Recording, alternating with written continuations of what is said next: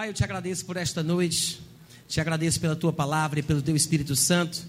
Somos teus filhos, estamos aqui reunidos em tua presença e no teu Espírito para receber um pouco mais da tua verdade, da tua palavra que é lâmpada para os nossos pés e é luz para os nossos caminhos.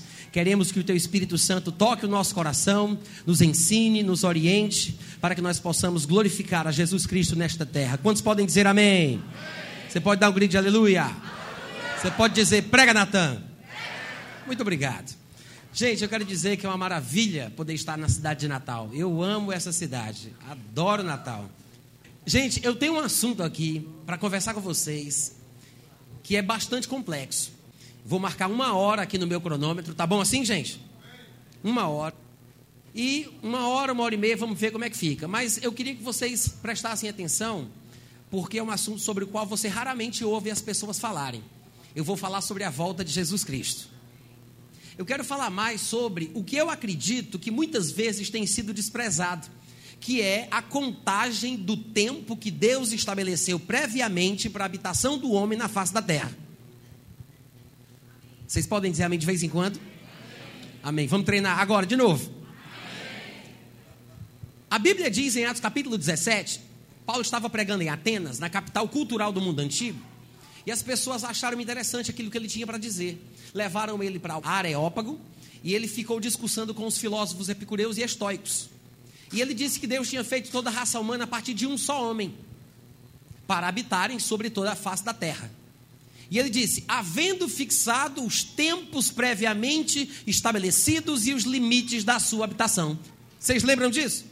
Paulo disse: Deus fez toda a raça humana a partir de um homem só, para habitarem sobre toda a face da terra, para buscarem a Deus, se porventura tateando possam achar. Mas em meio a isso, ele disse: havendo fixado os tempos previamente estabelecidos e os limites da sua habitação. Ou seja, Deus, desde o começo do mundo, já tinha o seu plano todo pronto, todo delineado. De fato, a Bíblia diz claramente que o nosso Deus é aquele que declara o fim desde o começo. Amém, gente? Deus, ele não, ele não vê o, a passagem do tempo como nós vemos. Para a gente, o tempo é uma realidade. Para Deus, o tempo não existe. O tempo é uma coisa que nós experimentamos, mas Deus vive numa realidade, como nós chamamos, atemporal. Para Deus não existe a sucessão dos momentos. Não há nada que possa acontecer que o surpreenda. Quantos aqui concordam com isso? Deus não há de se surpreender com nada. Nada vai acontecer que fará Deus se admirar. Puxa, por essa eu não, eu não esperava. Não, irmãos. Deus sabe de tudo, Deus vê tudo, e naquele lugar que chamamos de futuro, Deus já esteve. Assim mesmo, falando do passado, Deus já esteve lá, Deus já viu o que aconteceu. É por isso que as profecias, na verdade, são o que eu gosto de chamar um furo de reportagem. Para Deus não tem surpresa. Então, quando a Bíblia diz que Deus fez a raça humana para habitarem sobre toda a face da terra, para o buscarem, se porventura tateando, o possam achar, se bem que ele não está longe de cada um de nós, mas ele, para isso, fixou os tempos previamente estabelecidos e os limites da sua habitação, significa que o homem tinha um prazo de validade. O homem estaria na terra até o tempo limite previamente estabelecido por Deus. Quantos estão entendendo?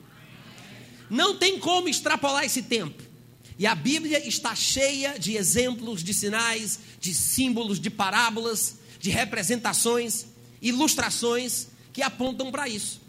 Raramente a gente vê alguma pregação que fale sobre o assunto, mas eu acredito que todos os crentes, todos os cristãos, Qualquer pessoa já, que já se deparou com textos da Bíblia já deve ter se perguntado por que tanto registro de data, de mês, de ano? Por que essa coisa toda com a contagem, com as genealogias, com os números? Por que esse registro tão exacerbado, minucioso, detalhista? Quando Deus vai dar ordens para o povo dele, o povo de Israel, que deveria ser um luzeiro para o mundo, porque era por meio de Israel que a sua palavra deveria percorrer toda a terra. Jesus deixou isso bem claro, dizendo que a salvação vem dos judeus, porque é de lá que o povo deveria saber a verdade, e de fato é de lá que temos sabido, porque Paulo era judeu, Jesus é judeu, João era judeu, Pedro era judeu, todo mundo era judeu, e é de lá que nós temos sido abençoados. Quando você vai ver as instruções de Deus, em Levíticos capítulo 25, por exemplo, a partir do versículo 1, Deus dá ordens específicas a respeito da questão do sábado, que é o sétimo dia. Eu não sei se vocês já pararam para pensar sobre isso, mas Deus começou a criar o mundo no domingo. No primeiro dia, Deus disse: haja e houve. O primeiro dia. No segundo dia, segunda-feira. O terceiro dia, terça-feira. O quarto dia, quarta-feira. O quinto dia, quinta-feira. O sexto dia, sexta-feira. No sétimo dia, Deus descansou. Qual é o sétimo dia? O sábado. Deus começou a criar quando? Domingo. O primeiro dia foi domingo. De lá até hoje, não se iluda, está tudo muito bem registrado nos caderninhos de Deus. Mas se você for parar para pensar, nós temos registro de tudo na Bíblia. E eu sei que alguns vão se assustar com isso. E mesmo que eu não prove, hoje à noite eu vou ter a loucura de declarar, eu poderia mostrar para você, na ponta do lápis, toda a contagem na Bíblia de que ano nós, em que ano nós estamos. Na Bíblia. Dá para contar porque tem versículo suficiente para fazer as contas. Não tem como a gente se perder. O fato é que talvez as pessoas não tenham falado muito sobre isso. E os poucos que falam não são de fala portuguesa e a maioria de nós não tem acesso, porque a gente tem que pesquisar em inglês. E nem tudo está transformado em material digital, porque está em livro impresso, mas não chegou ainda na internet. Então a gente fica aquém das realidades que Deus tem revelado ao mundo através de homens de Deus que ele tem levantado em todas as gerações. Sobre escatologia, todo mundo fala. Sobre cronologia bíblica, é raro a gente ouvir alguém falar sobre contagem, sobre número, sobre em que ano nós estamos, se tem alguma relação com o cumprimento da promessa final de Deus. Será que tem um tempo previamente estabelecido? A Bíblia diz que tem. Os irmãos entendem o que eu estou falando? Levítico 25, vai Deus e diz: o sétimo dia é um dia sagrado, é um dia santo, é um sinal, é um símbolo. Eu quero que vocês parem nele. Não quero que vocês tenham qualquer outra atividade que concorra com a meditação do significado do sábado. Vocês têm que lembrar do sábado para o santificar. Tem um significado aí, gente. Até Paulo, em Colossenses capítulo 3, ele diz: o sábado é uma sombra de coisas vindouras. O sétimo dia é uma figura de uma coisa que vai acontecer, que vai vir que está guardada, registrada por Deus para o futuro. Representa o descanso. Nos seis dias o homem deve trabalhar, mas no sétimo ele descansa. É uma profecia semanal de que o homem estará na terra por um tempo determinado, mas haverá um momento em que toda a terra descansará em paz. É uma profecia. E lá em Levítico 25, do versículo 1 ao versículo 8, depois do versículo 9 ao versículo 12, ele fala várias questões relacionadas ao sétimo dia e aos múltiplos de sete. Ele diz: no sétimo dia eu quero que vocês descansem, porque é um descanso solene, tem um significado sagrado, eu quero que vocês pensem sobre isso. Como se não bastasse. Aí ele diz: depois também, quando passarem-se sete anos, eu quero que vocês também façam uma festa. Eu quero que vocês se lembrem que é sete anos. E não para aí. E ele diz: e quando passar sete vezes sete, quando for 49 anos, eu quero que vocês façam outra festa e o negócio vai ser o pipoco. E chama aí de jubileu, porque vai ser o ano da expiação, vai ser o perdão, vai ser um negócio, vai ser só o fogo, vai ser o calabacê. Sete dias, sete anos, sete vezes sete anos. Por quê? Não é à toa. Amém, gente? Tem um significado. E é claro que não vai dar para a gente entrar. Eu estou fazendo isso aqui só para atiçar a curiosidade de vocês, tá bom? Isso aqui é uma degustação glorificada. Sabe quando você vai no supermercado, aí o pessoal está querendo apresentar um novo produto? Aí fica aquelas promotoras lá do produto, aí você diz, sabe o que é isso? É um café, um biscoito, uma bolacha? Aí eu posso provar, estou aqui para isso. Tome a sua degustação. Aí você fica com gosto na boca, querendo comprar mais. Pronto, hoje à noite vai ser uma degustação glorificada porque vou falar um monte de coisa boa, um monte de coisa interessante, mas você vai sair daqui talvez até mais confuso do que entrou. porque você vai querer mais, mas esse sentimento de achar que não sabe é o primeiro passo da aquisição do conhecimento. Porque quem não sabe agora descobre que precisa saber. Não saber é ruim, mas saber que não sabe é o progresso. Quantos entenderam? Quantos têm a alegria de confessar, eu sei que não sei? Amém? Primeira coisa, é possível saber o tempo da volta de Cristo? Hein? Vocês estão me ouvindo? É uma pergunta retórica, ninguém fala, por favor. Eu pergunto só por perguntar, mas não precisa responder. É possível saber o tempo da volta de Cristo? Algumas pessoas, algumas pessoas poderiam responder dizendo: Não, nem Jesus sabe o dia e a hora, nem Jesus sabe. Como é que a gente pode saber? Primeira coisa, não há um versículo, não há um versículo na Bíblia que diga que Jesus não sabe o dia ou a hora. Não tem. Vocês estão ouvindo o que eu estou dizendo, né? Vocês estão com essas caras de assustado assim, vocês estão me assustando também, tá, gente? Não tem um dia, ou não tem um versículo que diga que Jesus não sabe o dia ou a hora.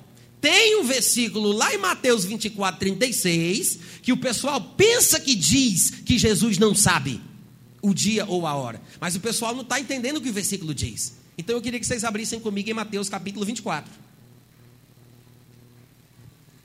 Primeiro a gente vai ter que eliminar essa predisposição para não aceitar que é possível saber, por causa da interpretação errada desse versículo. Já estamos predispostos a sermos ignorantes. Não, mas Jesus me predestinou a não saber, nem ele sabe. Estou feliz na minha ignorância. É assim que a gente conclui.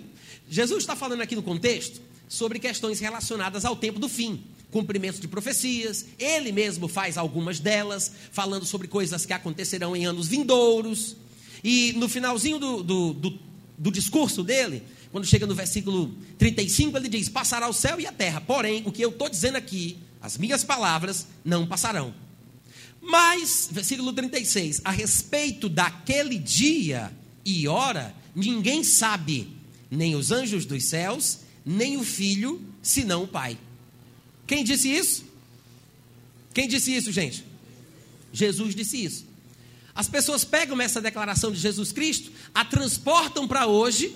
Olha, olha para cá, presta atenção. Transportam isso para hoje e diz: está vendo aí? Jesus disse que ele não sabe, não sabia e nunca saberá.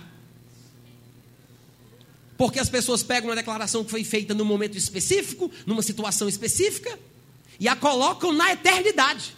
Jesus não sabe porque nunca soube e nunca sabê-lo-á. Será, gente? Afinal de contas, nós compreendemos que Jesus Cristo, ao longo da sua existência eterna, experimentou três estados diferentes? Será que a gente sabe disso? Porque logo no versículo seguinte ele diz: Pois assim como foi nos dias de Noé, também será a vinda do filho do homem. Ou seja, o que ele está dizendo aqui sobre o dia que ninguém sabe quando vai ser, ele, ele diz que será semelhante. Ele diz: ninguém sabe, nem os anjos, nem o filho, só o pai.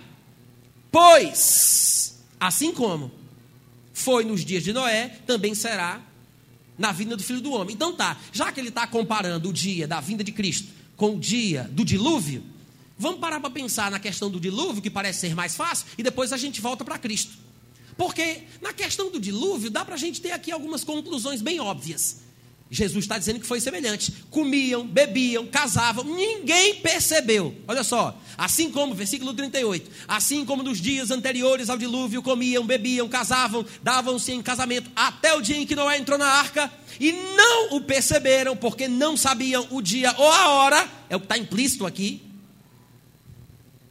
Senão quando veio o dilúvio e levou a todos. Assim, ele repete, assim também será a vinda do filho do homem.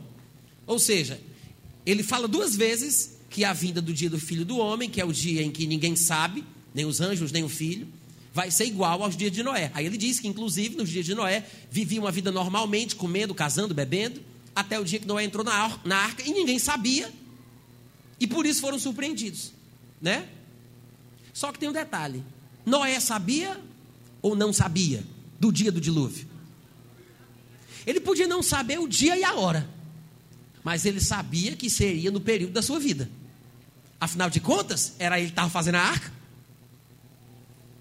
Só os vivos, por favor. Gente, Noé era o cara por meio do qual o dilúvio viria. Era um juízo. Ah, como é que Noé ia saber quando é que o dilúvio ia vir? Bom, se ele era quem estava fazendo a arca, ele sabia uma coisa: não vinha antes dele ter feito a arca o tempo que ele levava para fazer a arca seria o tempo que Deus esperaria para mandar o dilúvio. Depois que Noé estivesse pronto e preparado, podia vir a qualquer momento. Uma coisa é certa: Noé sabia que não passaria a sua geração até que o dilúvio chegasse. Jesus diz a mesma coisa.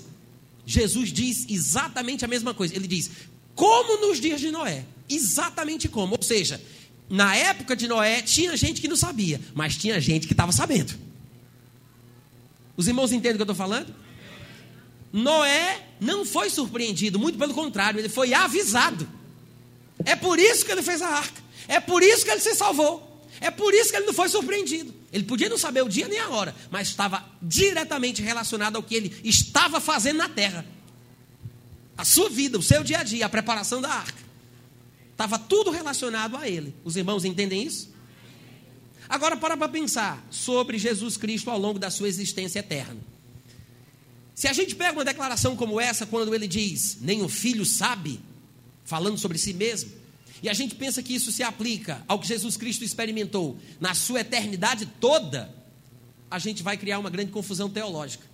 Porque Jesus, irmãos, não esteve ao longo da sua existência eterna vivendo do mesmo jeito.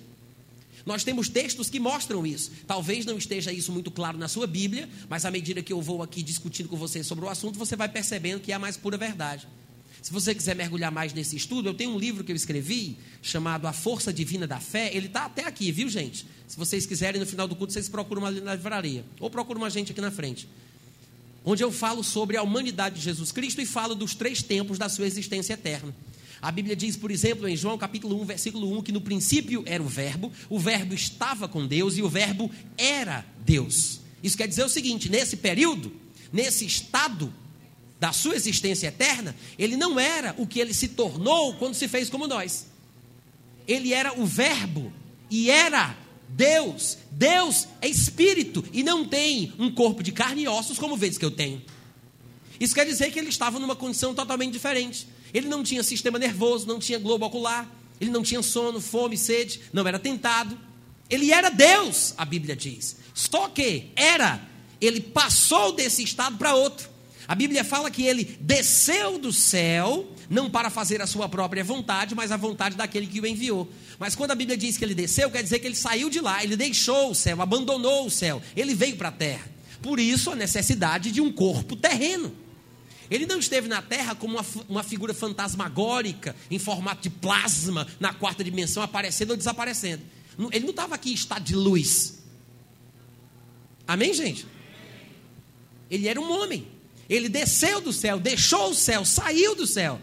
É por isso que a Bíblia diz que nós não temos um sumo sacerdote que não possa compadecer-se das nossas fraquezas. Ou seja, Jesus Cristo sabia quais eram as nossas fraquezas.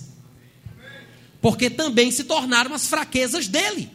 A Bíblia diz que ele foi tentado em todas as coisas, como nós, para saber como ele era, basta saber como eu sou. Cada um de nós é tentado quando atraído e engodado pela própria concupiscência. Tendo a concupiscência concebido, dá à luz o pecado, o pecado, uma vez praticado, gera morte.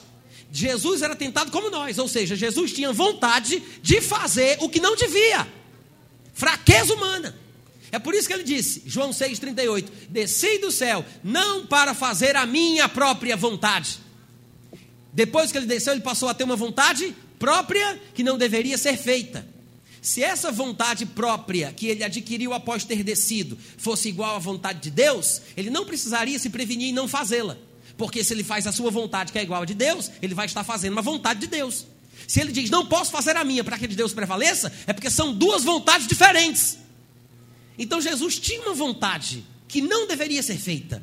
Porque se fizesse, a de Deus não prevaleceria. Eram opostas. Jesus tinha vontade de fazer o que não deve o que não devia. Então, já observamos que há uma diferença no estado anterior no qual ele se encontrava. Já tem uma diferença aí. Ele estava com Deus, ele era Deus, mas mudou o negócio. Tanto é que quando chega em Hebreus capítulo 5, versículo 7, eu amo essas expressões de Hebreus. Ele diz: Jesus, nos dias da sua carne, tendo oferecido orações, clamores, súplicas àquele que o podia livrar da morte e tendo sido ouvido por causa da sua piedade, embora fosse filho, aprendeu a obedecer pelas coisas que ele sofreu. Nos dias da sua carne. Isso quer dizer o quê? Antes ele era Deus, depois ele se tornou o que nós chamamos comumente de homem. O que nós comumente chamamos de homem. É por isso que vimos nele a nossa figura. a expressa imagem da nossa pessoa. Ele representava Deus em espírito, era um com Deus em espírito, mas era um conosco na carne. Semelhante a nós. É por isso que pôde nos substituir. Sangue de touro, de bode, de bicho, não pode nos redimir dos nossos pecados e aperfeiçoar a nossa consciência, porque são apenas sombras de verdades espirituais. Por isso é que Jesus, ao entrar no mundo, não ofereceu sacrifício de bicho, coisas que se oferecem segundo a lei. Antes, ele disse: Estou aqui, ó Deus, para fazer a tua, a tua vontade. Um corpo me preparaste um corpo, para que tivesse a imagem exata das coisas. É o que a Bíblia diz lá em Hebreus capítulo 10, do, do versículo 1 até o versículo 4. Isso quer dizer o seguinte, gente, que Jesus se tornou como nós.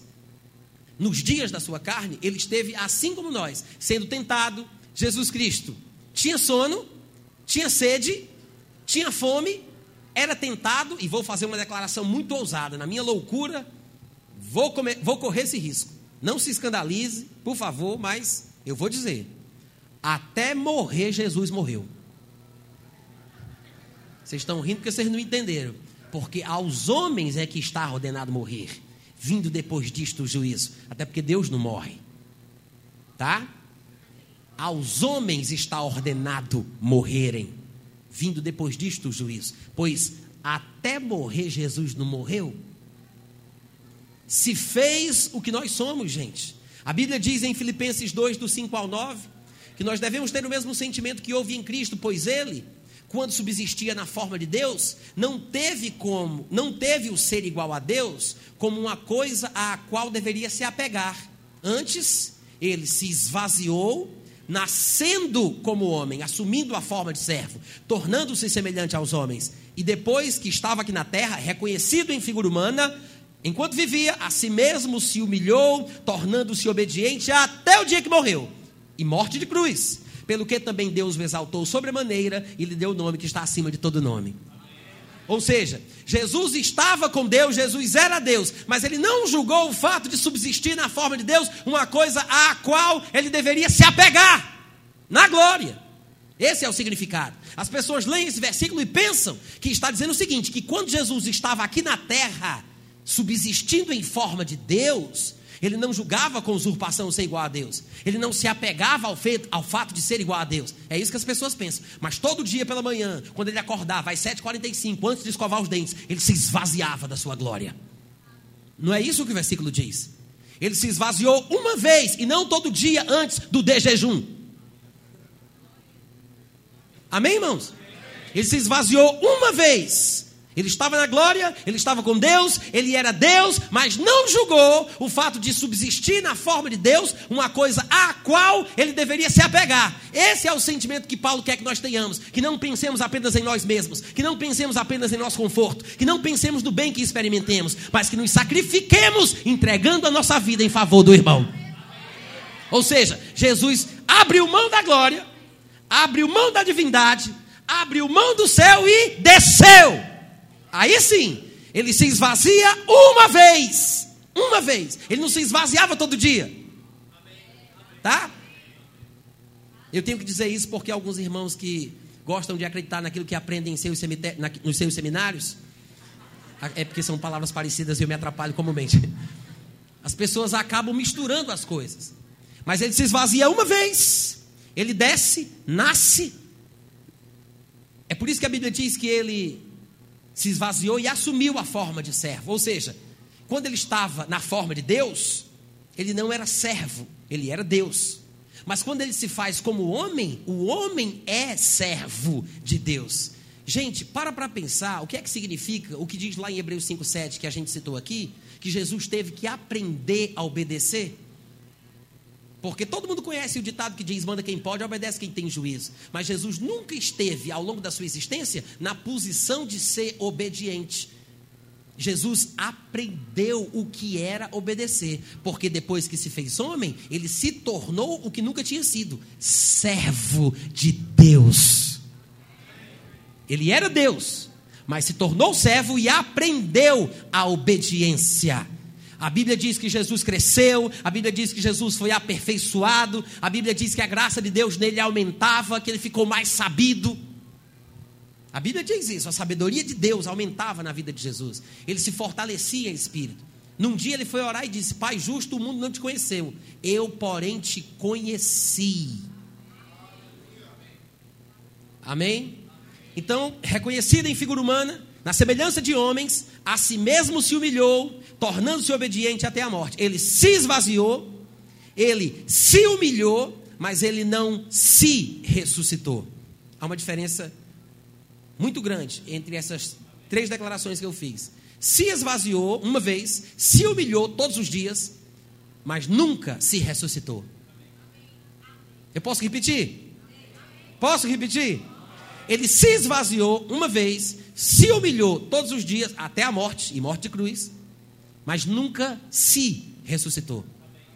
Por que eu quero dizer desse jeito? Para que a gente entenda, ele deixou de ser Deus e se tornou o homem. Enquanto estava na terra, ele se humilhou até a morte, ou seja, os dias da sua carne, durante toda a sua vida terrena. Até a morte ele se humilhou. Mas ele nunca se ressuscitou, porque não tinha como ele se ressuscitar. Ele era completamente dependente de Deus. Existem apenas dois versículos na Bíblia que podem ser mal interpretados, levando pessoas erroneamente a pensarem que Jesus Cristo se ressuscitou. Todos os outros versículos, e há uma enorme quantidade deles, mostram que Deus o ressuscitou. Atos 2, 24, Atos 2, 32, Atos 3, 15, Atos 4, 4, 10, Atos 5, 30, Gálatas 1, 1, 1 Coríntios 6, 14, inúmeros, dezenas e dezenas de versículos. Todos esses versículos dizem, de uma forma ou de outra, Deus o ressuscitou dentre os mortos. Deus o ressuscitou. Pelo que Deus o ressuscitou. O tempo inteiro. Só tem dois versículos mal interpretados que parecem dar a ideia de que Jesus se ressuscitou, mas não querem dizer isso. Um é quando ele diz: Eu entrego a minha vida, mas tenho autoridade para reavê-la, porque este mandato eu recebi do Pai. E o outro é quando diz em Colossenses que Jesus Cristo foi ressuscitado pela fé no poder de Deus. Colossenses, o pessoal pensa que diz que Jesus ressuscitou-se pela fé. E no outro, o pessoal pensa que Jesus está dizendo: Eu entrego a minha vida, mas eu mesmo me ressuscito. Mas não significa isso. Os dois versículos significam a mesma coisa: que Jesus Cristo não tinha cometido pecado, não era justo que ele morresse, mas ele estava tomando o nosso lugar. Mas ele acreditava que Deus não deixaria a sua alma na morte. Que foi a declaração feita profeticamente por Davi. Não permitirás que o teu santo veja a corrupção, nem deixarás a minha alma no Hades, pelo que Deus o ressuscitou. Então, o que, o que esses dois versículos querem dizer é que antes de morrer, Jesus Cristo cria que Deus não o abandonaria, que Deus o tiraria de lá. É por isso que antes de sair, na cruz, ele diz: Estou indo, Pai, mas é nas tuas mãos que eu entrego o meu espírito. Nas mãos de Deus, Deus o teria que trazer de volta. Amém, gente? Amém. Mas ele se esvaziou, se humilhou, mas Deus o ressuscitou.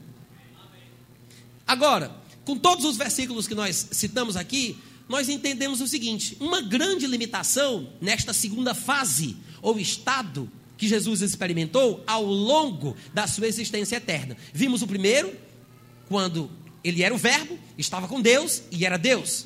Mas vemos um segundo, um segundo estado, que foi os dias da sua carne, onde ele teve limitações. Nestes dias, irmãos, ele realmente precisava depender dos cinco sentidos. Era um homem espiritual. Nós observamos que a sua humanidade é muito mais elevada do que a nossa. Há uma defasagem muito grande entre a espiritualidade dele e a espiritualidade do maior crente que a gente conhece na Nova Aliança.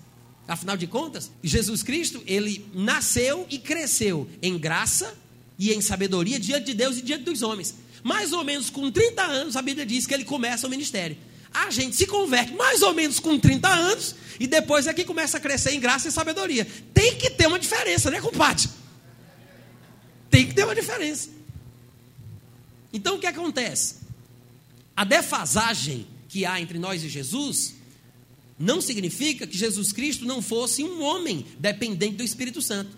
E as revelações que ele tinha de forma sobrenatural eram revelações concedidas por Deus. Ele disse: Da forma que eu ouço, assim eu julgo. Nada posso fazer por mim mesmo. Então ele era totalmente dependente de Deus. Quando Deus não o revelava, ele tinha que fazer o que todos nós fazemos: perguntar e ver, se informar de alguma forma, baseando-se nos seus cinco sentidos e na sua percepção natural através dos seus sentidos cognitivos, para poder concluir o que se passava ao seu redor. É assim que Jesus Cristo vivia. Há muitos, e muitos textos do Novo Testamento que exemplificam essa realidade. Alguns versículos que eu poderia citar são Marcos 11, 13, quando Jesus Cristo está indo de Betânia para Jerusalém numa caminhada de 2.775 metros, e ele com fome vê de longe uma figueira com folhas, e a Bíblia diz no versículo 13 de Marcos 11 que ele foi ver se, porventura, acharia alguma coisa para comer. Ah, gente, vou pregar mais nessa igreja, ninguém nem um aleluia. Jesus foi ver se, porventura, acharia alguma coisa para comer. Jesus foi o quê? Três palavrinhas. Foi ver se. Vamos lá. De novo. Dada a profundidade do seu significado, só mais uma vez para decorar. Foi ver se. Gente, a Bíblia é inspirada. Quantos aqui sabem disso? Toda escritura é inspirada por Deus e por isso que é útil para ensinar, para educar, para corrigir, para repreender. Os acontecimentos da Bíblia, sobre os quais a Bíblia fala, não são inspirados. Não necessariamente. Segura esse menino. Não, não necessariamente, viu gente? Presta atenção. Os acontecimentos sobre os quais a Bíblia fala não são necessariamente inspirados. Nem todos. Por exemplo, não tem coisas que Satanás fez? Tem ou não tem? Satanás foi inspirado para fazer o que ele fez? Não. Mas não tem textos que falam do que ele fez? Satanás não foi inspirado por Deus para que o que ele fez pudesse vir para a Bíblia, porque só vem para a Bíblia o que é inspirado. Não é verdade. Tem palavras de Satanás, tem adultérios de homens de Deus, tem muitos pecados cometidos, tem o um registro de muita coisa feia na Bíblia. Mas as coisas erradas que foram praticadas ou que aconteceram não foram inspiradas por Deus para que pudessem vir para a Bíblia. O que é inspirado é o texto que fala do acontecimento. Amém, gente? Tem palavras de Satanás, mas não é porque Satanás foi inspirado. Mas o texto que fala sobre o que ele disse é a parte inspirada. Em outras palavras, essa passagem que diz que Jesus teve fome, a passagem é inspirada, o texto é inspirado, mas Jesus não foi inspirado a sentir fome. Ele não foi inspirado a sentir fome, não. Ele teve fome porque era um homem com um corpo normal, com seu reloginho biológico, precisava de comida viu uma figueira com folhas, foi procurar para ver se tinha alguma coisa. Foi ver se.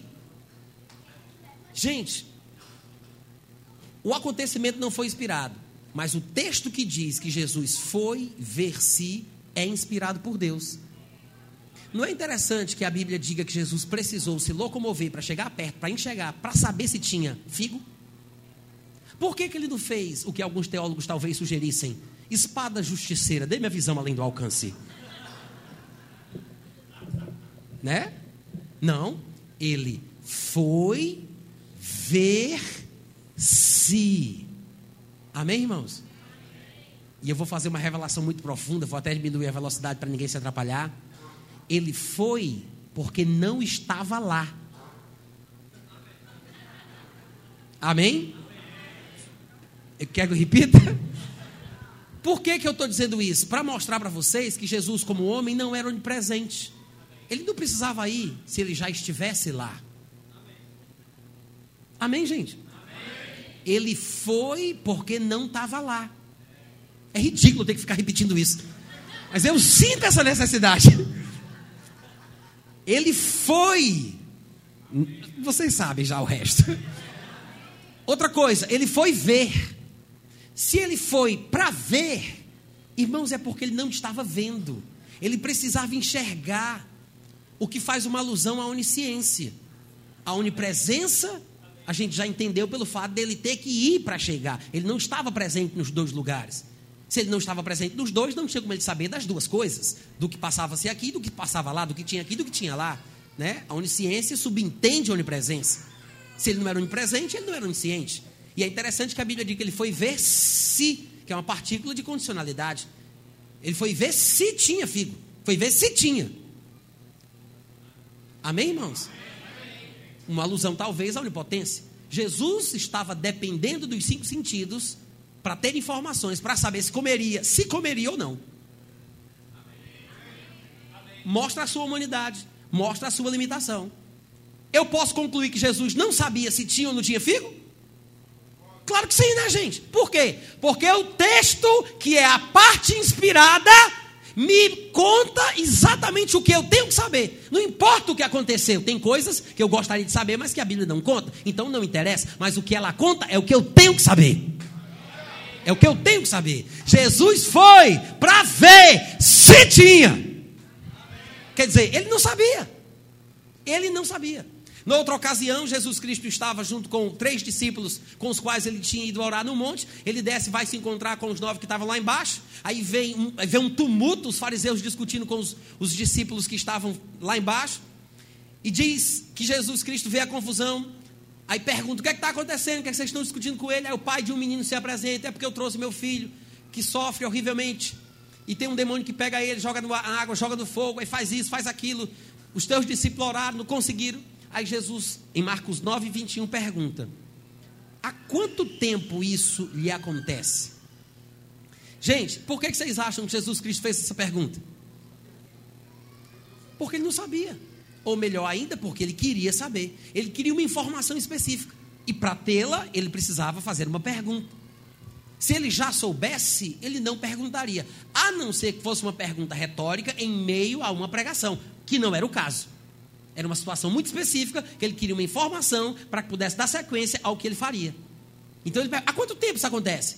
E o pai falou, desde a sua meninice. Noutra ocasião, Jesus Cristo está indo para a casa de Jairo e vê uma mulher por trás dele, a mulher do fluxo de sangue, toca na orla das suas vestes, instantaneamente é curada, e a Bíblia diz que Jesus sentiu, não diz que ele sabia, não diz que ele esperava, não diz que ele se virou e fez, te peguei! A Bíblia diz que ele sentiu que saiu poder. Não diz que ele sabia que tinha uma mulher ali. Não diz que ele já estava esperando. Diz que ele sentiu que saiu poder. Aí ele se vira e pergunta: Quem me tocou? Até os discípulos estranharam, dizendo: Senhor, não leva mal não, mas todo mundo te aperta, te, te, te, te, te aperta, te toca e tu vem perguntar quem foi. Foi todo mundo, né, mestre? Todo mundo. Achava que Jesus estava fazendo uma pergunta totalmente sem sentido. Todo mundo te aperta e vem perguntar quem foi. Só que Jesus estava falando de um toque especial. Um toque de fé. Ele não sabia quem era. Ele queria saber quem tinha sido. Por isso ele, ele perguntou: Gente, você consegue aceitar isso? Eu sei que tem gente que pensa que Jesus se virou já sabendo quem era, porque sabia de tudo, né? Porque era onisciente, que é assim que o pessoal raciocina. Aí ele olha para a pessoa que tinha tocado nele, aí ele pergunta: quem foi que me tocou? Quem foi? Quantos aqui sabem que não é isso que o texto está representando? Não é isso que significa, não, viu, gente? A Bíblia diz que ele se volta e pergunta quem foi, mas não foi para fazer isso. Quem foi que me tocou? Não foi isso. Ele perguntou porque ele queria saber. O que é que isso nos mostra? É muita pregação para pouca explicação. O que é que isso nos mostra? que tinha coisa que Jesus não sabia, gente. Simples assim. Simples assim. É ridículo que um pregador tenha que passar 20 minutos para provar que Jesus Cristo, Cristo, enquanto estava na terra, tinha limitações humanas iguais às que nós temos. E que em certas situações em que ele não recebia a revelação de Deus, ele não sabia. Não há nenhum tipo de incompatibilidade do versículo que nós mencionamos de Mateus 24, 36, quando ele disse: o filho do homem não sabe, não há nenhuma incompatibilidade com essa declaração e todas as outras coisas que nós falamos aqui desde, desde então. Todos os versículos, todas as explicações que eu dei mostram uma limitação clara, real, na vida humana de Jesus enquanto ele esteve na terra. Só que tem um detalhe: ele morre, ressuscita dentre os mortos e agora ele se encontra num terceiro estado diferente. Sim, ele continua com o corpo, mas é um corpo de carne e ossos. Não é mais um corpo de carne e sangue. Ele não tem mais o sangue, porque o sangue foi derramado. Porque sem o derramamento do sangue, não há remissão dos pecados. O sangue se foi, ele derramou o sangue. E essa expressão carne e ossos é uma expressão que quem inventou foi Jesus Cristo, viu gente? Hoje em dia todo mundo usa, né? Ah, tu viu fulano de tal no culto, eu vi, estava lá, em carne e osso. Hoje todo mundo fala. Mas na Bíblia não se falava carne e osso. Quem, quem lançou essa moda foi Jesus Cristo. O que se falava na Bíblia era carne e sangue. O próprio Jesus falou a Simão, filho de Barjonas: És bem-aventurado, porque não foi a carne e o sangue que te revelou. Ou seja, o que você diz sobre mim não te contaram, não foi um homem, não foi de outra pessoa que você aprendeu. Paulo disse: Quando aprove a Deus, que me separou antes de eu nascer, revelar seu filho em mim, sem detença, não fui a Jerusalém para consultar a carne e o sangue. Ou seja, não fui perguntar se eu podia pregar, não fui falar com outras pessoas, seres humanos. Paulo diz em Efésios capítulo 6: A nossa luta não é contra não é contra seres humanos. A carne e o sangue é a expressão bíblica para se falar de gente. Aí vem Jesus e diz: Eu estou aqui em carne e osso. Da onde é que ele tirou isso? Da sua própria experiência pessoal. Porque ele não tinha mais o sangue. A vida do seu corpo não era mais, ela não vinha mais do que o sangue podia fazer. O Espírito Santo vivificava o seu corpo, que já não era mais mortal. É por isso que ele aparecia e desaparecia, aparecia e desaparecia. E num dia, na presença de inúmeras testemunhas, dando mandamentos pelo Espírito Santo aos apóstolos que escolhera, foi elevado às alturas à vista de todos eles. E enquanto ele subia, dois anjos disseram: Esse Jesus que viste subir, um dia há de vir, do mesmo jeito que ele foi. Para onde é que ele foi, gente? Porque a Bíblia diz que ele subiu a ponto de ser encoberto pelas nuvens do céu. Será que ele parou ali, entrou no disco voador? E foi-se embora? Claro que não. Ele continuou subindo, porque a Bíblia diz que ele chegou lá onde está Deus sentado, e Deus, disse para ele: Se senta aqui do meu lado direito. Assenta-te à minha direita, até que eu ponha os teus inimigos por estrado dos teus pés.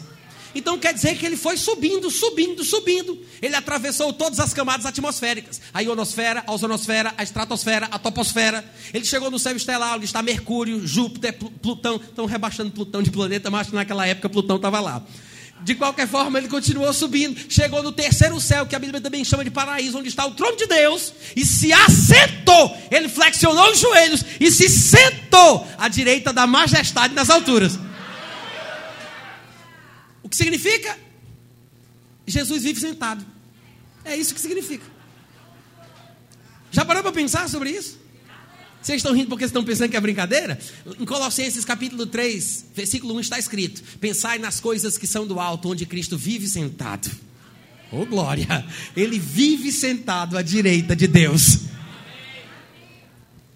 Ele tem um corpo, mas não é igual de jeito nenhum ao que era antes é um corpo imortal, incorruptível. Nós chamaríamos de glorificado, né? Isso quer dizer o quê? Ele agora está num terceiro estado. Então observa, são três estados diferentes. Relacionados entre si, mas totalmente diferentes. E sobre ele, hoje, os termos, as expressões da Bíblia são totalmente diferentes. Alguns, não todos, mas alguns dos versículos que se referem a Jesus no seu estado presente, Dizem assim, 1 João 5,20: Jesus é o Deus verdadeiro e a vida eterna. Em Romanos 9,5, Paulo diz: Cristo é sobre todos o Deus bendito para todo sempre. Colossenses 2,9 diz: Nele habita, olha a conjugação verbal do tempo presente, habita corporalmente a plenitude da divindade. Ô oh, glória! Isso é o que a Bíblia fala sobre ele hoje. Nós não sabemos como ele é. Lemos alguma coisa sobre o que, o que alguém disse do que viu. João, na ilha de Patmos, viu alguma coisa, contou, mas a gente não sabe. Temos alguns vislumbres, mas a gente não sabe como ele é. Jesus, hoje, no seu estado atual, não é revelado, não é conhecido. É por isso que a Bíblia diz que Cristo está oculto em Deus. A nossa vida, a nossa verdadeira vida, não é essa que a gente está vivendo aqui, mas a verdadeira vida da gente, que está reservada para nós como um tesouro nos céus, esta vida está oculta juntamente com Cristo em Deus. Oh glória! Mas quando Cristo, que é a nossa vida, se manifestar, porque ele está oculto, quando ele se manifestar, então nós também nos manifestaremos com ele em glória. Mas até lá a gente tem que viver esse mistério, né? A gente não sabe com certeza como é que ele é. Temos vislumbres, mas esses textos que falam da sua situação atual, muitas vezes são usados pelas pessoas de uma forma desavisada e elas misturam os conceitos. As pessoas não percebem que há essa distinção entre os, os três estados da existência de Cristo: Os irmãos estão entendendo o que eu falo aqui? Todo versículo que você lê na Bíblia falando de Jesus, você tem que ter a sabedoria, a perspicácia, a presença de Espírito para distinguir de que tempo o versículo se refere? É uma profecia dos profetas do Antigo Testamento? É uma declaração dos escritores da Nova Aliança? É um texto do Evangelho? Distinga de que tempo o texto se refere. Mesmo que seja Cristo citando uma profecia, que talvez fale de um momento futuro depois que ele tiver ressuscitado, saiba interpretar a respeito do tempo relacionado a Cristo que o texto se refere. Os irmãos entendem? Quando Jesus disse, com respeito àquele dia, ninguém sabe, nem os anjos, nem o filho, ele estava sendo completamente verdadeiro, porque ele não sabia. No momento em que ele estava na terra, ele disse: O filho do homem não sabe. Só que tem um detalhe: depois que ele voltou para o céu e se cumpriu a oração que ele fez em João 17,5, Pai, junta-me contigo, une-me contigo, glorifica-me contigo com a glória que eu tinha junto de ti antes que houvesse mundo. Meu irmão, não vem dizer para mim que ele não sabe não vem dizer para mim que ele não sabe. Não tem como Jesus não saber se ele é o Deus verdadeiro e a vida eterna. Se ele é o Deus bendito sobre todos, se ele é o Alfa e o Ômega, o primeiro e o último, ô oh, glória! É claro que ele sabe. Hoje ele sabe. Essa é a grande verdade. Aí a pessoa diz: Ah, tudo bem, me convenceu. Ele sabe, mas ele diz que eu não posso saber. Alguém poderia dar essa desculpa? Ele até sabe, mas eu não posso saber. Por quê? Porque ele disse em algum lugar: não vos compete saber épocas ou estações que o Pai reservou pela sua exclusiva autoridade. Né? Isso está lá em Atos capítulo 1, versículos 6 e 7. Vocês podem abrir comigo lá? No capítulo 1, versículo. No 5, ele está dizendo o seguinte: ó, João, na verdade, batizou com água, mas vocês vão ser batizados no Espírito Santo, não muito depois destes dias na conta vai dar sete dias. Então os que estavam ali reunidos lhe perguntaram: Ah, Senhor, é esse aí o tempo em que restaures o reino a Israel? Qual é a pergunta? A restauração do reino de Israel. É agora? É esse tempo? Essa é a pergunta. Será este o tempo que vais restaurar o reino a Israel? A gente tem que entender, olha aqui para mim, pessoal, presta atenção. A gente tem que entender que ninguém, ninguém daquele tempo contemporâneo de Jesus esperava que o Messias aparecesse da forma que ele apareceu. Todo mundo interpretava as profecias do aparecimento do Messias de que ele viria para estabelecer um reino na terra físico, como de fato vai acontecer, mas o pessoal pensava que seria de uma vez só. Ele chegaria já colocando moral, como diz lá no Ceará, botando boneco, né? Já ia colocar o reino, tirar os, os, os homens do mundo e ia, ia tocar o terror.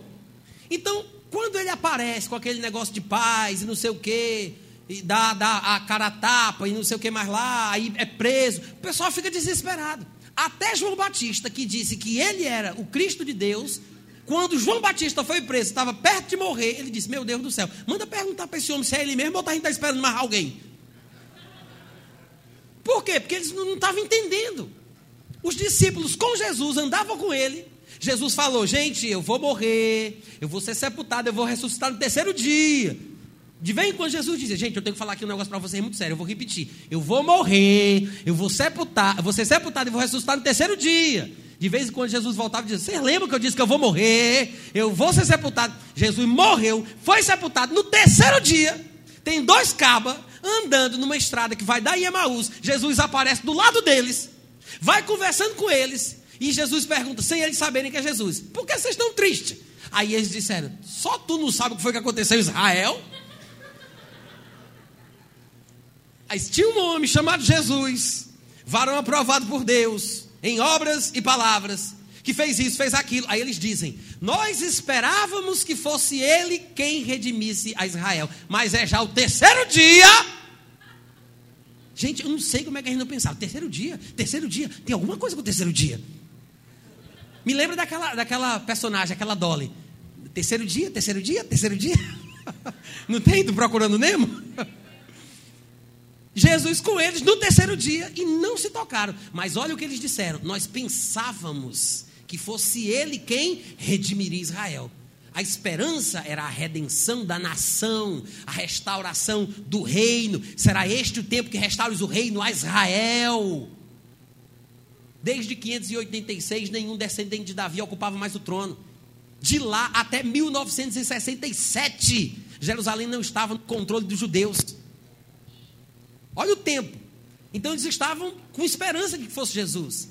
Quando Jesus ressuscita, passa 40 dias falando com eles 40 dias das coisas concernentes ao reino dos céus. Nesse dia aqui que a gente acabou de ler, Jesus está falando sobre algumas questões. Ele diz que eles vão ser batizados no Espírito Santo, mas ninguém está nem ouvindo direito. Aí, Jesus, é agora! O que, meninos? É agora que tu vai restaurar o reino de Israel? A questão é, quando é que vai ser? Quando Jesus morreu, quando Jesus estava vivo, eles pensavam que fosse. Quando Jesus morreu, eles disseram, nós pensávamos que era. Quando Jesus ressuscita, eles perguntam, e agora? Eles só tinham isso na cabeça. Então, quando Jesus responde, você tem que lembrar que a resposta é uma resposta específica para um povo específico sobre uma situação específica. Então Jesus, ele responde a pergunta: "É agora que tu vai restaurar o reino de Israel?" Aí Jesus diz: Não vos compete conhecer tempos ou épocas que o Pai reservou pela sua exclusiva autoridade. Ele não estava dizendo que todos os crentes na face da terra que viessem a existir em qualquer tempo, em qualquer ano, jamais poderiam conhecer qualquer coisa sobre tempo que Deus houvesse estabelecido pela sua autoridade. Jesus não estava dizendo isso.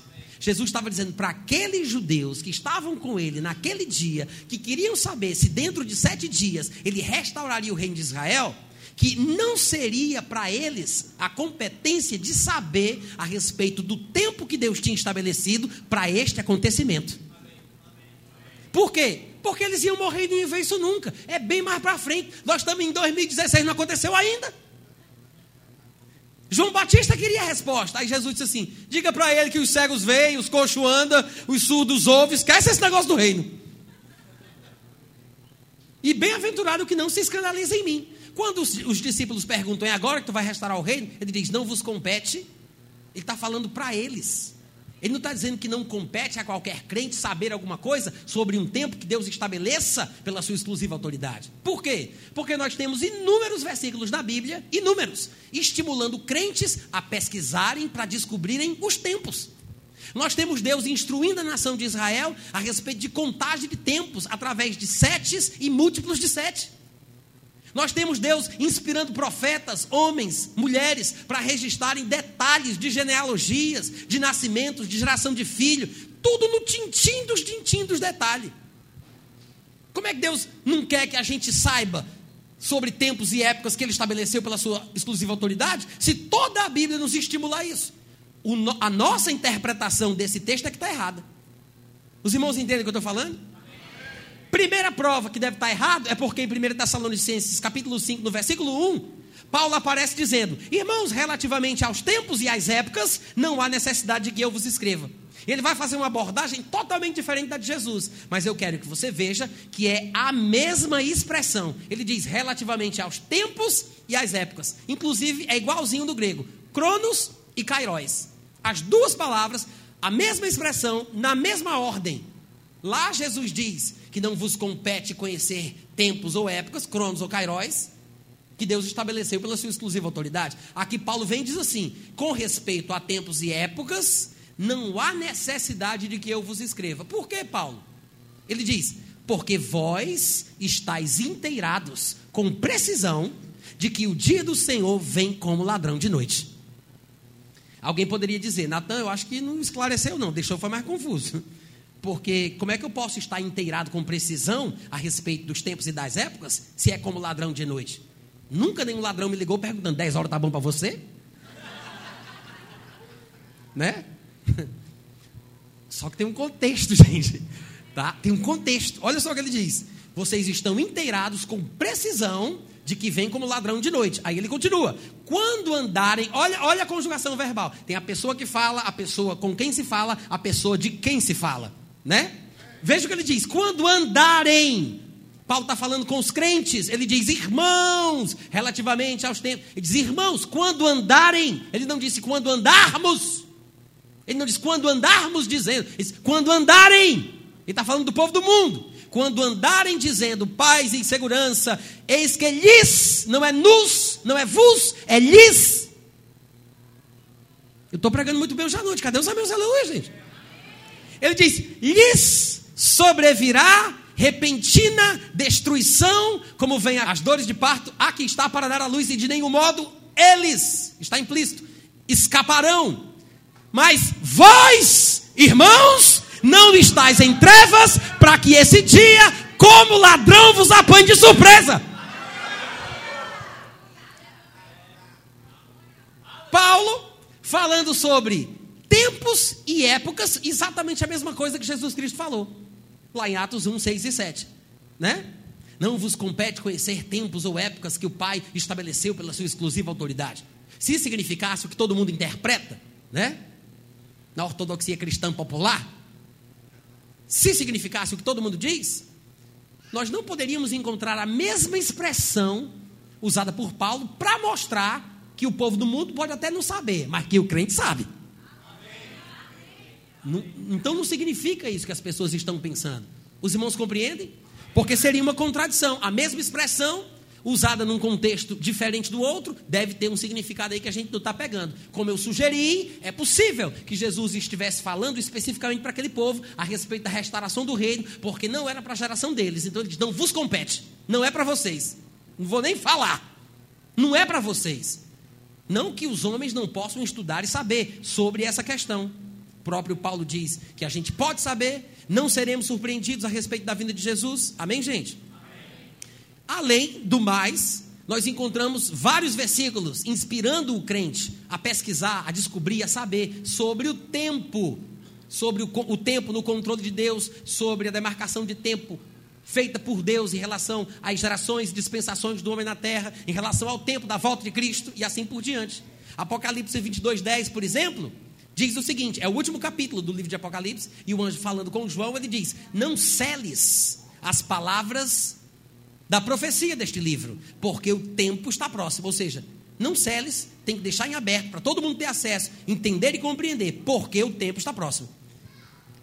Daniel 9:2, a Bíblia diz que Daniel no primeiro ano do reinado de Dário, filho de Assuero, no primeiro ano do seu reinado, Daniel, ele diz: Eu entendi pelos livros que o número de anos de que falara o Senhor ao profeta Jeremias que haviam de durar as assolações de Jerusalém eram de 70 anos. Olha o que Daniel disse: Eu entendi ler nos livros.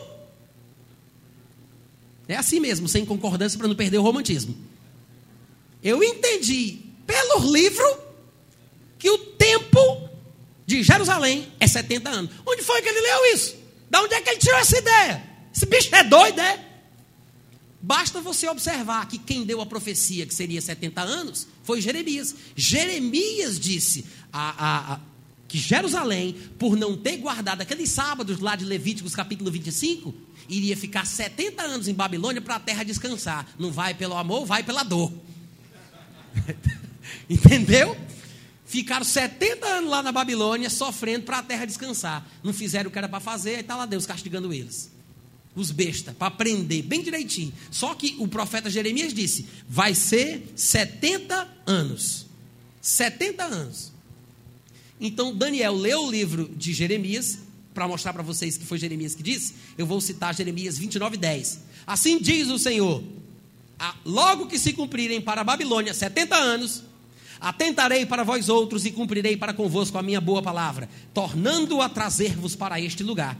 Em Jeremias 25, 11 e 12, ele disse: Toda esta terra de Israel virá a ser um deserto e um espanto. Estas nações servirão ao rei da Babilônia 70 anos. Acontecerá, porém, que quando se cumprirem os 70 anos, ou seja, havia textos nos livros da Bíblia, tem textos em crônicas também falando sobre isso. E Daniel foi ler os livros que ele tinha e disse: Eu entendi pelo livro.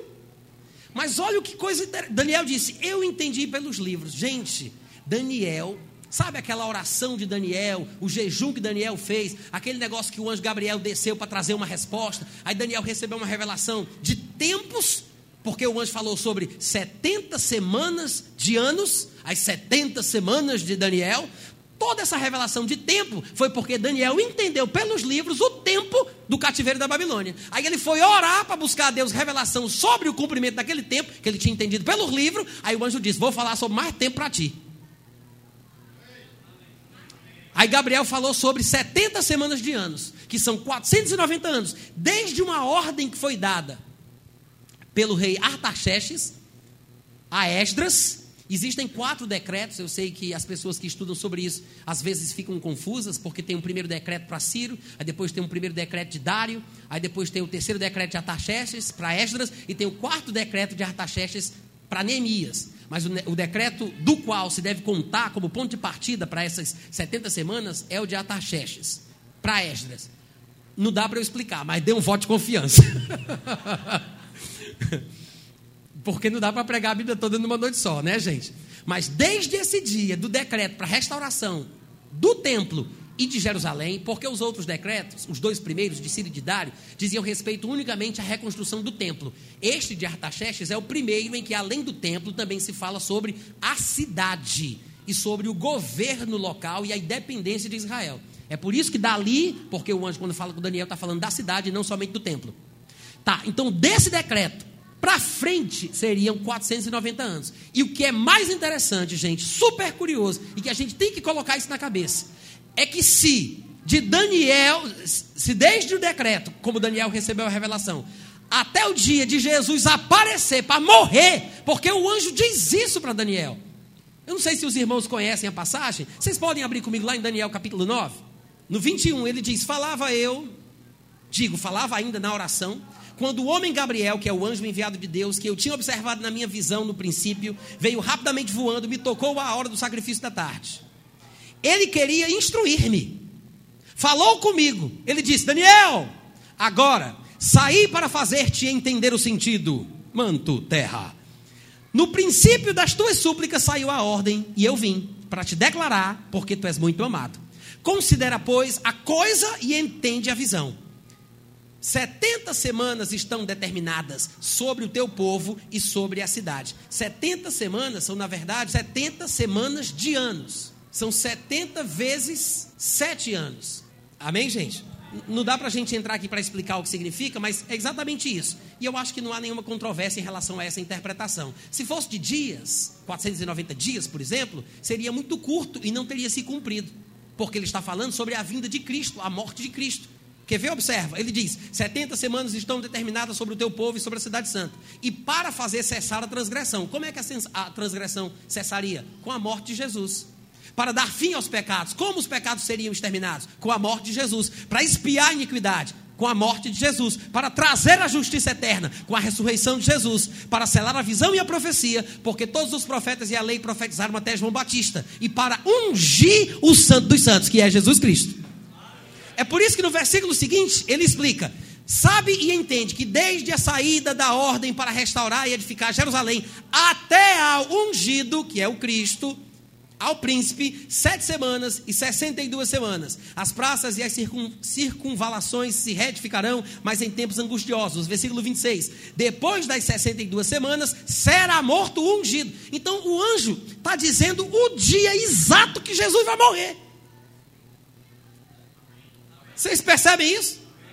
O anjo está dizendo: anota aí, desde o dia, aquele diazinho certinho lá, que saiu a ordem para Artaxerxes, até o dia de Jesus ser morto, vão ser tantos anos, na ponta do lápis. Isso quer dizer o que, gente? Que os judeus, os rabinos, os estudiosos que prestaram atenção na importância que Deus dá ao controle do templo, aos registros que Deus deixou na Bíblia, para se saber em que ano nós estamos vivendo, desde o primeiro dia em que Deus criou Adão até hoje, porque é possível encontrar isso na Bíblia. Os judeus daquela época que Jesus Cristo veio, se eles estavam acompanhando as profecias, estavam fazendo as contas direitinho, eles sabiam que Jesus iria aparecer a qualquer momento. Até pessoas ignorantes que não faziam as contas pela Bíblia estavam sensíveis, como Simeão e Ana, que estavam aguardando a qualquer momento Jesus aparecer. Simeão disse que Deus revelou para ele que ele não ia morrer, e era velho, que ele não ia morrer antes de ver o Cristo. Então tinha gente esperando. Agora, os sábios, doutores da lei, que tinham que fazer as contas para saber o dia exato, não perceberam. É por isso que quando Jesus aparece e ele está pronto para morrer, eu não sei se vocês lembram disso, mas alguns fariseus se aproximaram dele lá em Mateus 16, do 1 ao 4. Alguns fariseus e saduceus tentando, pediram-lhe que lhes mostrasse um sinal do céu, para saber se ele é o cara mesmo, se é o Cristo, o Messias, o enviado, o escolhido. Aí Jesus diz assim: Chegada a tarde, vocês dizem: haverá bom tempo, porque o céu está avermelhado. E pela manhã, hoje haverá tempestade, porque o céu está de um vermelho sombrio. Aí Jesus disse: interessante, vocês sabem, na verdade, discernir o aspecto do céu e da terra, né? Vocês sabem discernir o aspecto do céu e da terra, e vocês não conseguem discernir os sinais destes tempos? Se eles tivessem feito as contas, gente, eles sabiam que não precisava de sinal, era Ele. Aí o que foi que Jesus disse? Vocês conseguem discernir o aspecto do céu, o aspecto da terra, mas você não consegue discernir que tempo é esse? Uma geração e adúltera pede um sinal. Nenhum sinal lhe será dado, senão o de Jonas. Porque do jeito que Jonas ficou três dias e três noites no ventre da baleia, assim também ficará o filho do homem no ventre da terra.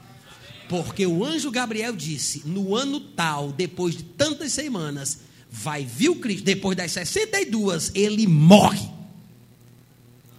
Ele disse: Eu vou dar um sinal, eu vou morrer. Vou dar uma pista, eu vou morrer. Gente, era para ele saber. É por isso que lá em Lucas, capítulo 12, versículo 56, na versão corrigida, que registra este mesmo episódio, com palavras levemente diferentes, ele diz: hipócritas. Ou seja, eles querem ensinar. Mas por que Jesus chama ele de hipócrita? O que, que tem a ver os irmãos querem um sinal e Jesus chama eles de hipócritas? É porque a hipocrisia é que eles eram capazes de discernir, de poder prever, de interpretar o aspecto do céu, o aspecto da terra, mas não conseguiu entender, pela contagem dos tempos, pelos textos da Bíblia, que aquele tempo era o tempo do aparecimento do Cristo. Porque não podia ser nem mais nem menos, tinha que ser exatamente 483 dias. E os últimos sete, sete dias para completar os 490, desculpa, 483 anos. Para poder, depois, com sete anos, serem completados os 490, nos 483, o Cristo deveria aparecer. Nos 483, ele deveria aparecer. Nos últimos sete, ele deveria morrer. Nos 490. Porque lá em Daniel, vou voltar a ler o texto, ele diz: será morto, ungido, e já não estará. Ele morre, ressuscita e vai para o céu. Aí depois ele fala que o povo de um príncipe que há de vir destruirá a cidade e o santuário. Que foi o que de fato aconteceu no ano 70 depois de Cristo, debaixo da liderança de Tito, filho de Vespasiano, imperador de Roma. No ano 70 depois de Cristo. Outra coisa que os fariseus e saduceus deveriam saber, que o Cristo tinha que aparecer enquanto o templo estivesse de pé, exatamente 483 anos depois do decreto para restaurar Jerusalém como o anjo revelou a Daniel. Então, se eles fizeram as contas, eles sabiam qual era o ano, qual era o tempo. Além disso, o templo estava de pé, porque o templo não tinha sido destruído. Mas depois da morte do Cristo, o templo iria cair. Tanto é que quando Cristo morreu, 70 anos depois, não ficou pedra sobre pedra que não tenha sido derribada. Como havia sido profetizado. Primeiro ele morre, depois o templo é destruído. Amém, gente?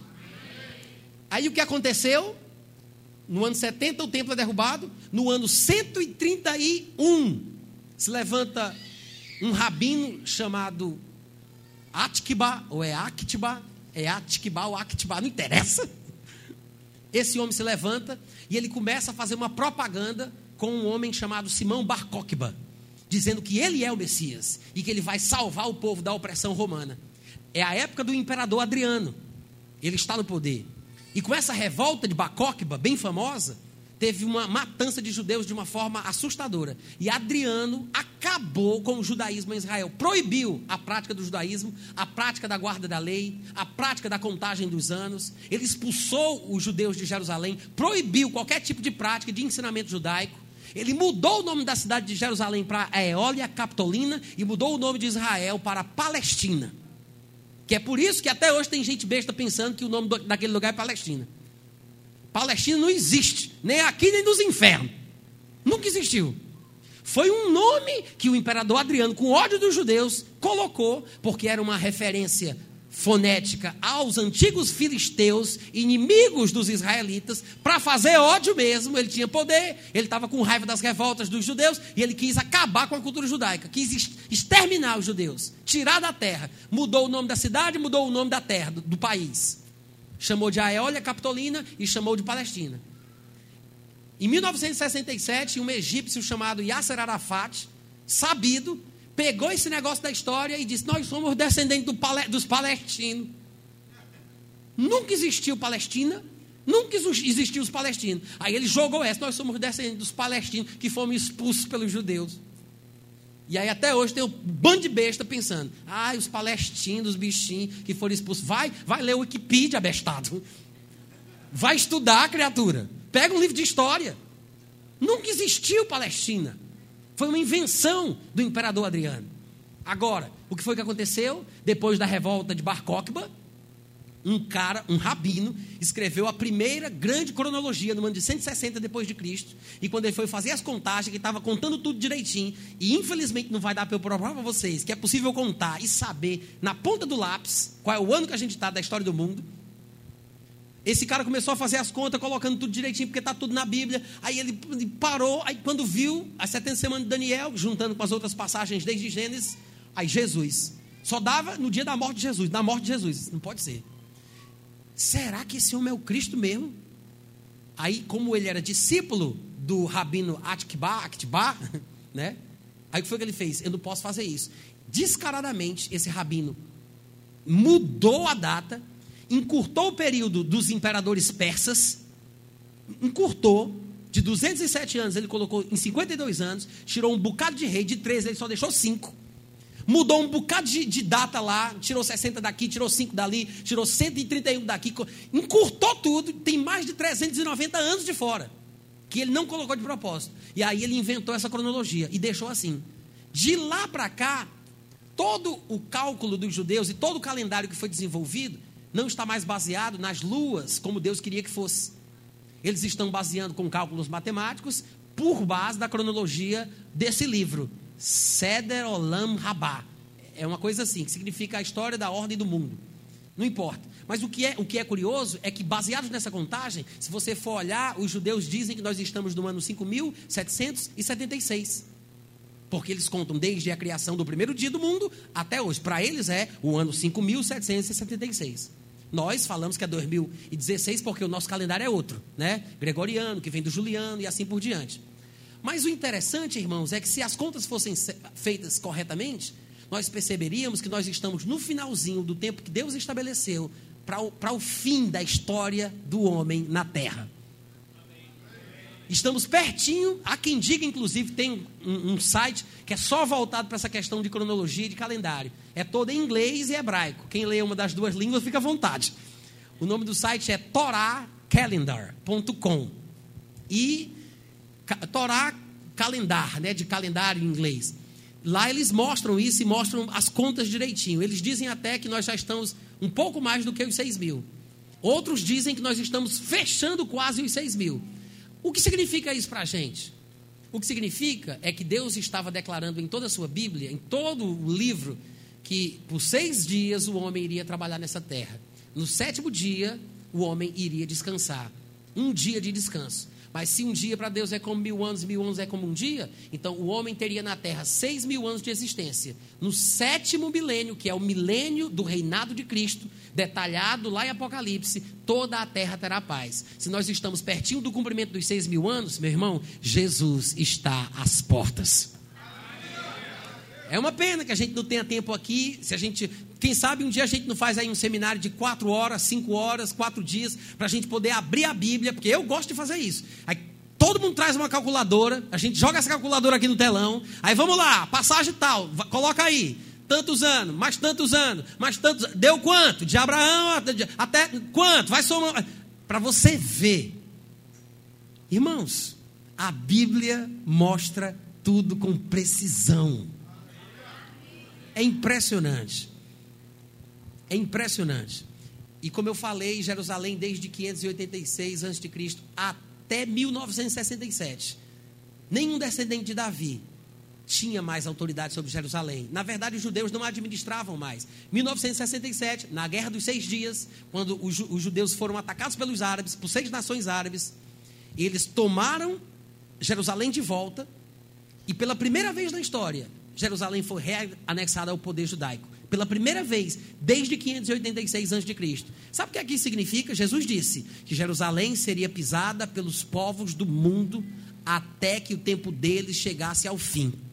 Isso quer dizer, o povo do mundo teria autoridade e controlaria Jerusalém até que chegasse a hora disso acabar. Se Jerusalém voltou para as mãos dos judeus, eu me pergunto: o que é que está faltando? Os acontecimentos que nós estamos vendo no mundo, essa revolução louca, diabólica do islamismo, que são inimigos ferrenhos dos judeus e dos cristãos, que estão querendo, por fim na força, invadir Jerusalém, invadir Israel, empurrar os judeus para o mar. Não pense que é à toa, não pense que essa invasão dos islâmicos na Europa é uma coisa que está acontecendo por acaso. Não pense, não pense que a grande explosão dos muçulmanos, que já passam de 1,8 bilhões de crentes na terra, é uma coisa que de repente está acontecendo sem ter nada a ver. Há uma ligação profunda e direta entre os últimos anos da história do homem na terra, o aparecimento do anticristo, com a explosão do islamismo nesses últimos dias. Nós estamos, irmãos, a ponto ou de começarmos a tribulação ou de sermos arrebatados pelo Senhor Jesus. Daqui a pouco o negócio começa. Daqui a pouco. E em Hebreus capítulo 10, versículo 25 está escrito: Não deixemos de nos congregar, como é costume de alguns, antes pelo contrário. Antes, pelo contrário, façamos admoestações aos que estão deixando de se congregar, tanto quanto vedes que o dia se aproxima. Sabe o que é interessante desse versículo? Sabe o que é interessante? É o autor de Hebreus dizer assim: gente, não vamos deixar de se congregar, não, tá? Pelo contrário, vamos admoestar quem está deixando. Alguém poderia querer saber em que grau de admoestação eu devo fazer. Aí ele diz: tanto mais quanto vedes que o dia se aproxima. É, qual é o grau de intensidade, Paulo? Tanto quanto vedes que o dia se aproxima. Espera aí. Tanto quanto eu ver que está mais perto, Paulo, que, é o, que eu acredito que é o autor do livro de Hebreus, está dizendo que tanto quanto você vê que está perto, você tem que ser mais incisivo na admoestação com quem deixa de se congregar. Tanto quanto vedes que o dia se aproxima. Gente, quer dizer que tem como eu saber que está perto? Ele diz: tanto quanto você vê que está perto, ou seja, assim como Noé não foi surpreendido, porque ainda que não soubesse o dia e a hora, ele sabia que dependia diretamente do trabalho que ele estava fazendo. Ele estava fazendo uma arca para que o dilúvio viesse. O, dilúvio jamais viria antes que ele terminasse o seu trabalho. Mas ele sabia que no momento que a obra estivesse consumada, a parte de Deus não iria faltar. Tanto quanto vedes, nós podemos ver. Gente, a proximidade da vinda, dá para saber que está perto. Há sinais, há testemunhos bíblicos, nós temos o Espírito Santo. Não tem como não saber, gente. Aliás, tem sim. Se estivermos insensíveis. Porque se nós estivermos na luz, não tem como a gente não saber. Jesus disse isso lá em Lucas, no capítulo 21. E eu vou citar esse texto aqui para os irmãos. Jesus disse: Assim também, quando virdes acontecerem estas coisas, as profecias dos acontecimentos do tempo do fim, ele diz: Sabei que está próximo o reino de Deus. Em verdade vos digo que não passará a geração que vê estas coisas acontecendo sem que tudo se realize. Passará o céu e passará a terra, mas o que eu estou dizendo não vai passar. Agora, acautelai-vos por vós mesmos, para que nunca vos suceda que o vosso coração fique sobrecarregado com as consequências da orgia, da embriaguez e das preocupações deste mundo.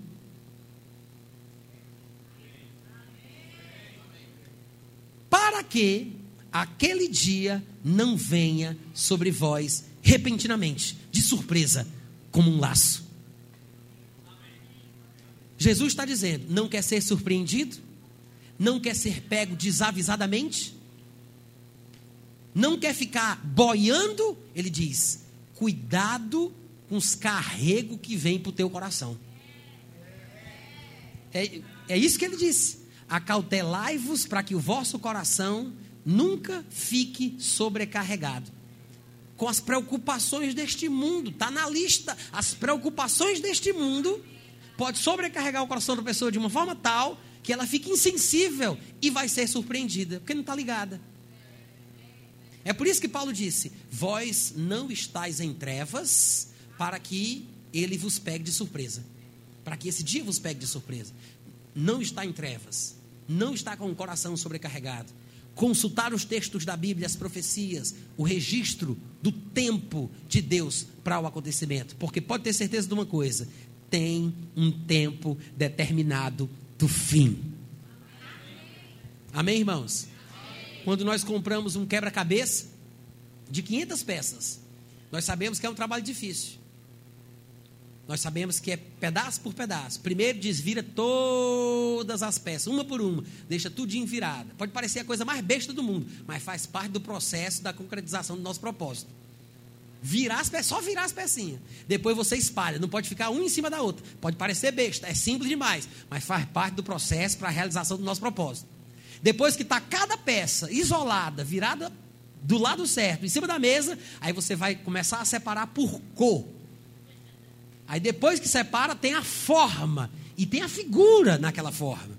É um trabalho delicado, mas quando você junta um com o outro, diz, opa, já achei aqui, já achei aqui.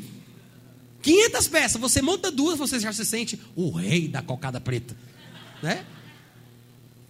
Aí você vai montando, aí comumente acontece de você montar quatro peças, 12 peças, três peças, e eu não sei porquê, mas esses grupos de peças não se encaixam com os outros. Sempre é 15 aqui, 20 aqui, 3 aqui, mas eles não se encaixam uns com os outros. Só no final é que se encaixa. Gente, da mesma forma, a interpretação dos textos bíblicos sobre o tempo do fim acontece do mesmo jeito. A gente vai juntando um pedacinho com o outro, um pedacinho com o outro, uma revelaçãozinha com o outro, uma revelaçãozinha com o outro. O que é que nos estimula a continuar tentando concluir o grande quadro? É porque a gente sabe que esse quebra-cabeça que a gente comprou não é uma pegadinha para deixar a gente doido. Hein? Já pensou que loucura? Vou comprar um quebra-cabeça de 500 peças. Aí vem lá escrito: Não sei se esse é daqueles que não tem fim. Quem compraria um quebra-cabeça sabendo que não tem solução? Ninguém, gente. Seria um tormento, é ridículo. Não faz sentido. Por que, que a gente continua? Mesmo sendo difícil, mesmo parecendo impossível, é que a gente sabe que antes daquele bicho vir parar na minha mão bagunçado, ele tinha uma imagem final Antes dele vir parar na minha mão, do jeito que está, ele tinha uma imagem final pronta. Ele foi projetado por uma mente pensante, por alguém que projetou antes, antes de chegar na minha mão. Da mesma forma, com Deus, irmãos, está tudo dominado, está tudo dominado. Não tem porquê a gente não confiar que aquilo que Deus disse vai se cumprir. Eu lamento muito que eu não tenha conseguido falar mais coisas, mas eu espero que esse estímulo lhe faça buscar mais, procurar mais, aprender mais. Eu tenho um site onde eu escrevo sobre esses assuntos, sobre outras coisas também. Tem um aplicativo, tá, gente? Para celular, para tablet, tem para Android, tem para Windows Phone, tem para iPhone. É de graça. Procura lá pelo meu nome, Natan Rufino, R-U-F-I-N-O. Baixa meu aplicativo, tem texto, tem áudio, tem vídeo, de graça. Muita coisa boa. Seja abençoado, procura lá. E eu tenho certeza que você vai crescer mais. Eu pretendo em breve lançar mais materiais sobre isso. Vou fazer alguns estudos, alguns textos, vou escrever artigos e você pode ficar de olho para você receber as informações que de repente hoje eu não dei. Mas eu quero que você se sinta estimulado a cuidar da tua vida, a manter a sensibilidade do teu coração e começar a estudar mais sobre o tempo da volta do Senhor Jesus. Vocês foram abençoados hoje à noite?